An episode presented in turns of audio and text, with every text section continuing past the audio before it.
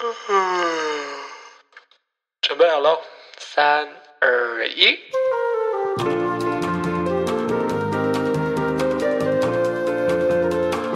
然后接下来呢，第一只出世的老鼠就是我那一只幼态，因为我那时候真的太喜欢它，我每天回来都会跟它亲吻。之后可能我感冒，可能不小心飞沫喷到它的眼睛里面，所以它眼睛细菌感染。然后隔天回家就发现它就是奄奄一息，然后眼球好像快掉出来。那时候也是晚上了，也根本没办法带他去看兽医。那我爸就是叫我赶快上去读书，然后他说他来照顾他，然后就偷偷的从楼上这样看下去，就看到我爸很细心的就捧着幼胎，用那个吹风机帮它吹干。因为他还被压在人那时候，身体那边都湿湿的，不知道是被水弄湿，就觉得啊，天哪，怎么什么时机不调调这个时候？然后就上去看生物。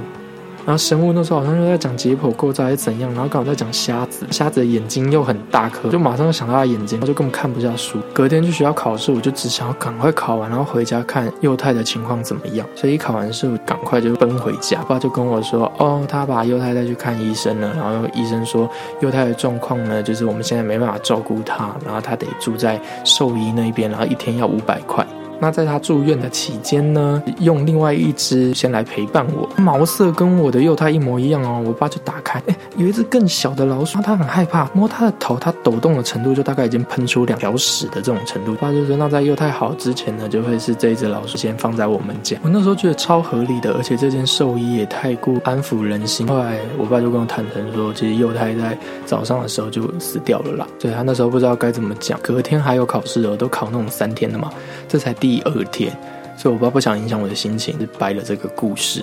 那新的老鼠来一样啊，要取新名字嘛，它就叫小可爱。原本我把它叫做可乐果，我妈说很难叫，我妈就想叫它小可爱。所以它后来我也不知道为什么大家都跟着我妈叫。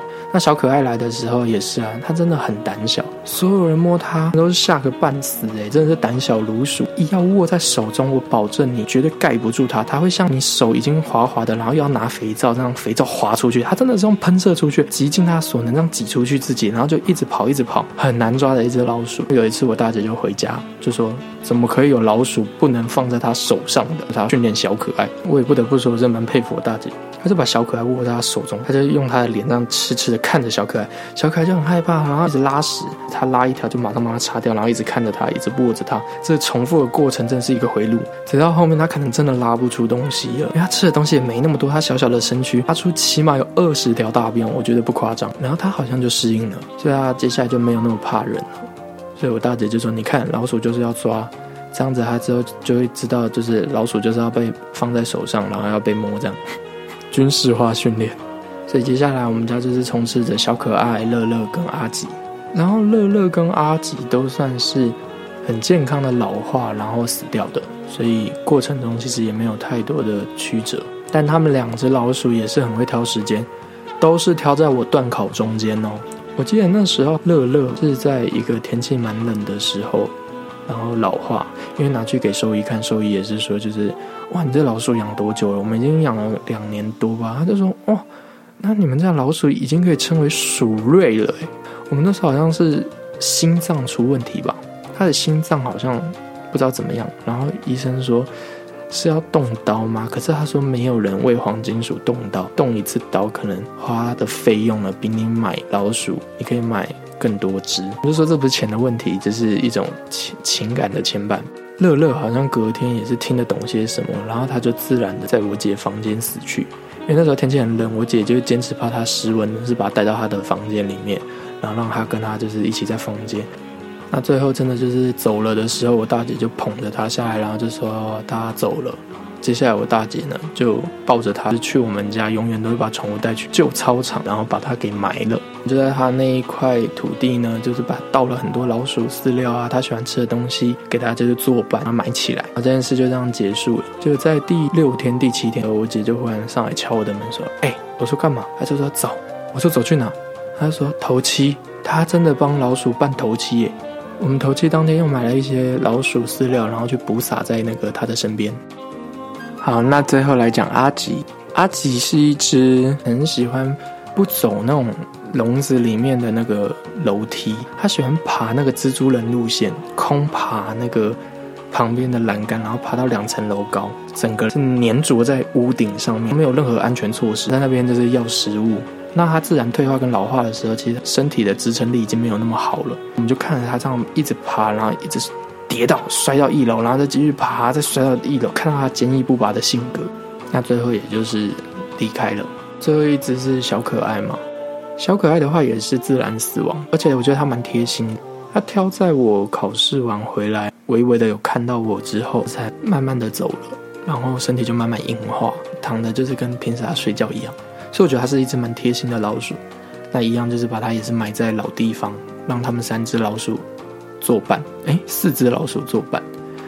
那刚刚有提到嘛，老鼠的名字这件事情也影响了，就是我为了纪念我的老鼠，我大学的时候的绰号就叫幼太。那我二姐那时候大学的绰号叫乐乐，有趣吧？而后来研究所就把名字改掉了啦，因为我有遇到大学教授以为我真的叫幼太，然后看着我，然后说：“二幼太同学。”然后我整个想说：“啊，完了，这个名字势必要改。”但我二姐目前使用的名字还是乐乐，在闯荡她的朋友圈。这大概就是我们家的一个小宠物的故事。鉴于老鼠的寿命其实都不长嘛，最多就是两年。然后我妈就说：“哦，你这样不累哦？你每两年就要哭一次。”我后来想想，其实有道理，就是对于我们这种就是情感比较丰沛的人，我们真的会因为宠物过世真的很难过。那我们的确就是会一直伤自己的心，因为你真的就把它当成一个家人看待。所以我从老鼠小可爱结束那时候，虽然也是有哭，可是我当下其实更大的是松一口气，觉得我真的要休息一下。那个情绪的起伏，我觉得我真的想先休息，我不要再有一种心系着谁可能又会离开的这种心情存在。所以我就一大段时间都没有再养宠物。而接下来来到这蜜袋鼯，真的是一个意外。就蜜袋鼯，我们可不是去买的哦。那你们可能会想说，蜜袋鼯诶，如果你不是买，它也不可能是台湾的原生种啊。那是怎么来的？这就要提到我大学的时候。我大学的时候，其实我就跟我妈讲好说我要住外面，所以我就住在学校附近的一个社区式的大楼。那那个社区呢，就是有几百户人家，而不是每一层楼都有饮水机。我都会去一楼的管理室去装水。而有一次很奇怪哦，就我当天突然就觉得好想下去装水。我平时晚上就算再渴，我也不会出门去装水。但那一天刚好是台风天前夕，所以一直下大雨。但是我就忽然觉得我想装水，我就下楼去装水。进去那个管理室的时候，差不多已经晚上十一点半。那管理室每天十二点整会去锁起来，就不供大家使用。装水的时候，我就发现，哎，垃圾桶旁边有一个很长很长的尾巴，我就想说。是野老鼠吗？但因为老鼠我也不怕，我就有点好奇。哎，这只老鼠长怎么样？就把那个垃圾桶慢慢搬开，就看到它就是用两个眼睛就大大的这样看着我一下，而且头是缓慢的这样移动，这样看我。发现我跟它在对看，它就头在慢慢的移回去，用它的尾巴把自己的眼睛遮住，就像鸵鸟自己挖地洞。它以为这样子，就全世界都看不到它吗？所以我一上楼的时候，我就发了 FB 说，刚刚去装水啊，看到有一个生物啊。那那时候其实我不知道这个生物叫什么，我只知道它好像叫蜜袋鼠。所以我那时候就在网络上打蜜袋鼠，就说好好笑哦，装个水可以遇到蜜袋鼠。那朋友那时候就很喜欢开玩笑啊，就在 FB 下面留言啊，说什么养起来，把它抓起来，什么成为宠物什么的。我想说最好啦，谁会这样子乱抓外面的东西来做宠物啊？但是台风天，然后那个门也快关了。如果不把它先抓出来的话，会不会它就是饿死在那里面？因为台风天可能过几天，当时遇到六日，如果管理室那边没有开，要不要把它就是先安置在我家？那因为我自己也是学公共卫生，我想说，嗯，但怕它有传染病，我就赶快拿我房间的那个扫把跟本机，打算下去盛它。那我一去下面，发现哎，他已经离开垃圾桶的位置，他爬到更角落那一边。但是因为那里真的太空旷了，所以很好就看到他，因为他也不太小只，我就赶快过去，然后我就用我的本机有点示意他，哎，你自己进去哦，不然我就要对你无礼了。那它就一直不爬进去，然后就用扫把就是配合着本机，然后最后终于把它装到我的本机里，把它盛到我房间。那盛到房间的时候，因为那时候我的脏衣服的篮子是那种布式的。可以拉起来的那种布，我就把它装进去里面。那我也不知道它到底要吃什么，所以我那时候就拿那种大学很常拿到的欧巴糖的那种长长的那种果冻给它吃。它也是啊，就疯狂的吃，就看起来饿很久。当天就有点算是蛮平静的度过。而隔天的时候，我明显感觉出来他活力就是恢复了，但是因为还没有带他去看兽医，我不确定他有没有一些传染病。我真的很在乎他有没有病，所以我就不太敢碰他。所以第二天的时候买了一些老鼠饲料还是什么饲料，然后倒给他吃，那他也是吃的很开心。晚上睡觉的时候呢，我就觉得说。那我把它先装在鞋盒里面，我就找了我的 Nike 的鞋盒，把它装在里面，帮它挖了一些呼吸的洞，然后上面压了一个那个原文书，因为我怕它半夜可能会爬出来，我会被它吓到，我就去睡觉。那深夜的时候呢，我就听到那种砰砰砰那个声音，我想说。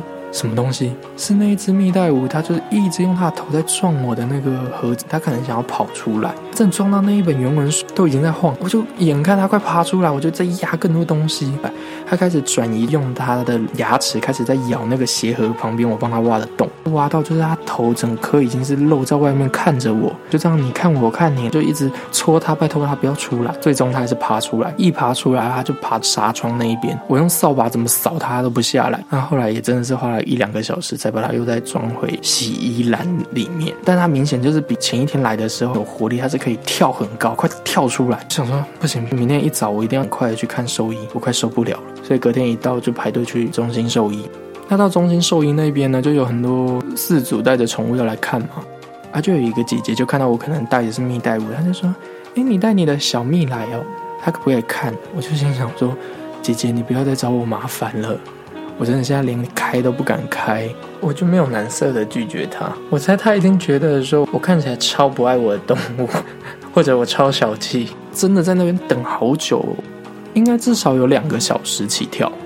那接下来就轮到我进去里面，他们就有一个手术台，他就说好，那你们家的这一只宠物怎么了？我就说哦，因为我是捡到它，我不确定它有没有传染病。然后那医生就说好，那就把它放出来。放出来的时候，它就真的趴在那个台子上，他医生就这样把玩跟翻弄它。我就想说奇怪，它有这么温和吗？可能就兽医身上有一些动物喜欢的味道。然后那兽医就会说好，那接下来要把你嘴巴撑开哦。他真的就对蜜袋鼯讲话，讲出那么温和的话，就开始做出粗暴的行为。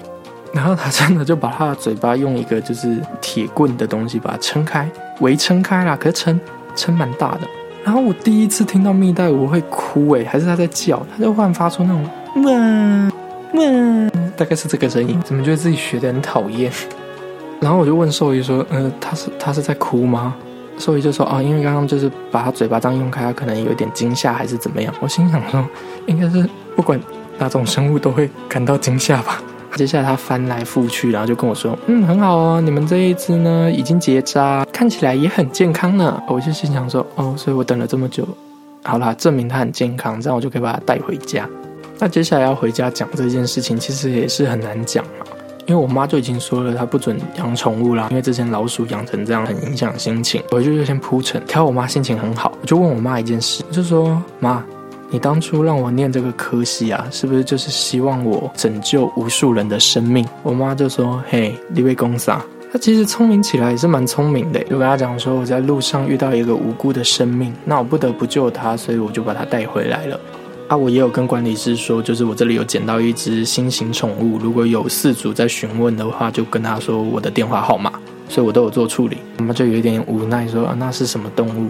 我就说你自己打开鞋盒啊，他一打开鞋盒，两个人互看，我妈就想说 这是什么生物？就说这是啥？然后就跟他说蜜袋鼯啊，叫他开始查资料啊，什么是蜜袋鼯？他说那他要吃什么？我说哦，它杂食性的，它就是跟人吃的一样，然后你不要调味过都可以给它吃，是蛋白质这样。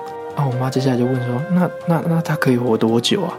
我就说哦，你大可放心，黄金鼠以前两年嘛，那蜜袋鼯我查了大概是十二年。然后我妈就看着我说那你嫁顾。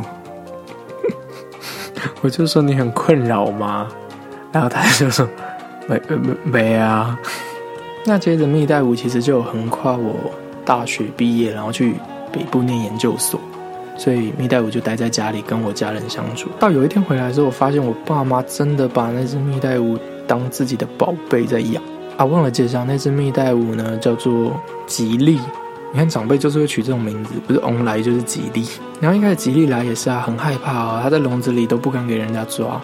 那我爸爸也不敢抓他，因为他其实指甲有点尖，所以他在挣扎的时候也许会被他指甲抓伤。那我爸妈后来就发现说，可以用抗 body 的方式，用那个抹布厚抹布把他的头这样盖住，然后把他抓出来，然后抓出来之后，他们要两个人分工，一个看 body，然后一个赶快就是剪他的那个指甲，然后修完之后再给他放回去。啊，经过几次之后，他们可能也交手无数次，所以从敌变友，后来他们就达到一个平衡的状态，在这个家里。接着的生活多半就是我妈会为那只蜜袋鼯早中晚可能都至少准备两餐以上的水果，所以蜜袋鼯呢是我们家里呢摄取最多水果跟均衡饮食的一个小伙伴。它之后甚至会挑食哦，很傲娇哦。如果它今天觉得这个番茄不甜，它会直接在那个番茄盘上尿尿，证明说，嗯，今天老子不吃。然后我妈就把它清掉，然后换下一种水果。我很常看到的画面就是，我妈会在那里跟他对话，这种 啊，够棒晒。哦，好啊，买假的卖假，然后默默的还是去冰箱拿了其他草莓再两个。这样，我妈就很喜欢这样。那我爸呢，是很喜欢对着他一直在那里说爸爸爸爸，这样就很像在教小朋友讲话。然后想说，哎。一开始这个宠物就是意外的来到我们家，可是后来也可以在我们小朋友都不在家的时候，然后伴随这两个大人，好像也是不错。那蜜袋鼯的部分的话呢，它其实跟其他物种不一样的地方是它的智商算是偏高的生物，它可以达到六岁孩童的智商。所以常常你在外面看到有人养蜜袋鼯，都会养成双成对，就是因为蜜袋鼯很容易忧郁，而且它会感到孤单。但因为我们不需要养两只，是因为我们家有另外两个生物陪它，就是我爸妈，所以他们可以互相陪伴。那蜜袋鼯就不会觉得无聊。平时如果饲主在养这个宠物的时候，会养成双成对去陪伴对方。因为是有听过例子，就是蜜袋鼯太过孤单，然后阴郁，然后阴郁致死的，是会有的。哦。所以有时候回来，我们对那只蜜袋鼯真的就像对一个小朋友，就是他会有他的情绪，然后去安抚它，它会有他自己的一个个性，我们要尊重它的个体差异。过年的时候，他也会有红包，我爸妈会包给他，那也会祝贺他，他完全就是融入我们家，成为一份子。而我为了他，也是那一阵子特别常上淘宝买很多那种铁剑、铁笼回来自己组装，因为在台湾的那个铁笼那种高的啊，真的都超贵，而且都是从淘宝掏进来，然后卖很贵，所以我就自己从淘宝买，我自己去算那些运费运来。然后自己组成他的那个高级别墅，同时买很多他的玩具配件拿给他玩。可是蜜袋鼯本身身上就是会有一种体味，就是绝对不会是香的，但是你就尽可能的不要让它过臭。其实我觉得就是很好的一个很好的一个状态。接着讲到去年的过年期间，就发生了一件意外。就是我妈在除夕的时候就放好很多很丰盛的食物要给吉利吃，但是因为那时候天气很冷，所以就看吉利一直窝在它的窝里面，然后都不出来。那我们也没有要吵它，因为忙其他的，可能要准备年夜饭啊，所以就没有刻意的去打扰它。然后接着在初一的时候呢，我们家有一个习惯会去走村拜拜，然后初一好像有一个谚语是说，初一早上呢不能去吵人家醒来，不然你会倒霉一整年。所以我妈那时候就发现说，哎，食物都没有吃，要不要去叫醒他？我就说不要啦，过年期间呢，不要叫醒人。就是连基地也是，我们就没有刻意的把它挖出来，因为我们之前有时候就挖出来，故意要让它动一动啊，或者跟我们互动。接着到初二的时候，我们会回台北，这时候就发现它食物从除夕到初二都没动过。然后一挖开它的窝的时候，就发现它看起来就是很很喘，然后奄奄一息。然后我们就想说，到底怎么了？就也没外伤，看起来就很像是脱水的那个状态。然后才发现说，因为它把自己的路堵死，它这两天都一直爬不出来喝水跟吃饭。然后我们就赶快喂它喝水啊，就是用粘的。那它以前很喜欢吃虫虫嘛，因为蜜袋鼯喜欢吃活的虫虫，我们就拿那个虫虫给它。之前他只要看到虫虫，他是会兴奋的用小指头就把它抓住，然后吸得很开心。但那时候真的是连抓虫子的力气都没。我那时候其实就觉得说，完了，应该凶多吉少。我就觉得怎么又是过年期间，又没办法看兽医，但是我们又急着要回台北，所以那时候就是一阵混乱呐。那也就只能先把它带在身上，然后去台北看。我们会在台北待到初四、初五的时候，再看有没有兽医有开。如果他有缘撑到那个时候的话。但是在去的路途上呢，就捧着他的窝，让他躺在里面，然后一直看他，一直摸着他的头，然后到休息站的时候啊，就下车上厕所，他就死掉了，然后身体就慢慢变硬。其实那个当下，我说真的，我很难过，但是这一刻我不是哭出来，我是先去回想它陪伴我们的日子，然后我有没有好好的陪伴过他。等到真的想完一遍，意识过来，再看一次他，然后再摸摸他，这次才真的就流下眼泪，就跟我大姐说，他过世了。这样，我跟我大姐就在休 休息站，我们又开始在那里哭。因为我自己也会觉得说，如果当时台风天我没有下去装水，我跟这个小生命也不会有交集。那他的际遇会是怎么样？其实我也不知道。但是我有能力、有缘分，刚好就是遇到了，我就会愿意去尝试着陪伴一条生命。就回到宠物都是一样的，我觉得刚好可以在这里做一个总结。之前我就很喜欢有一句话。你用你生命中一小部分的时间来陪伴他，他却是用他一生来爱你。我觉得所有喜欢动物的人应该对于这句话都非常的有感触。我自己也是。其实透过养这些宠物啊，我发现我更愿意付出，因为以前可能都是别人对我付出，或者是你习惯了别人对你付出。但在面对这些小生命的时候，他们没有办法自理，他们有很多东西需要你去帮忙，他才可以过上更好的生活。那这时候，你愿意花一点你的时间，你愿意花一点你的资源，去提供他一些好的生活。我觉得，在那个给予得到、给予得到的日子中，我们无形中都会有所学习到。从每个动物的生命历程上面认真的去看，其实你都可以学到一些东西。这是我觉得养宠物带给我最大的一个感触。那回顾完所有的动物，虽然后面 虽然后面这段有点沉重，因为其实我自己想到吉利的那件事情，我还是觉得有一点点不舍。毕竟我也会想说，会不会如果当时就是像我妈讲的，就是把它挖出来炒它，我们就可以及时发现它其实是被堵住的。但这些东西我都不想要再多去深究的去想，因为我觉得会走到怎么样的一个结果，有些时候不是一个偶然呐，它是所有的东西跟所有的条件一起满足了之后，然后当天发生的一个状况。对于生命啊，不管是怎么样的生命，我们都要去尊重它。然后我们如果决定要养了这个宠物，我们就要陪伴它到最后。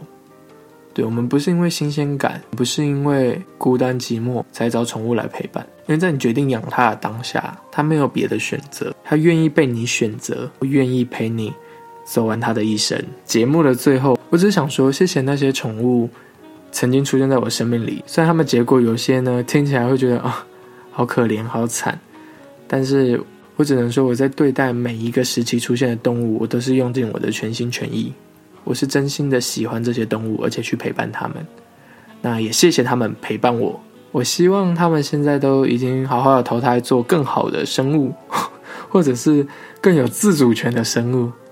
那记得，所有的宠物都一样，爱它就不要离开它，也不要抛弃它。今天宠物特辑呢就到这里结束，我们下集见，拜拜。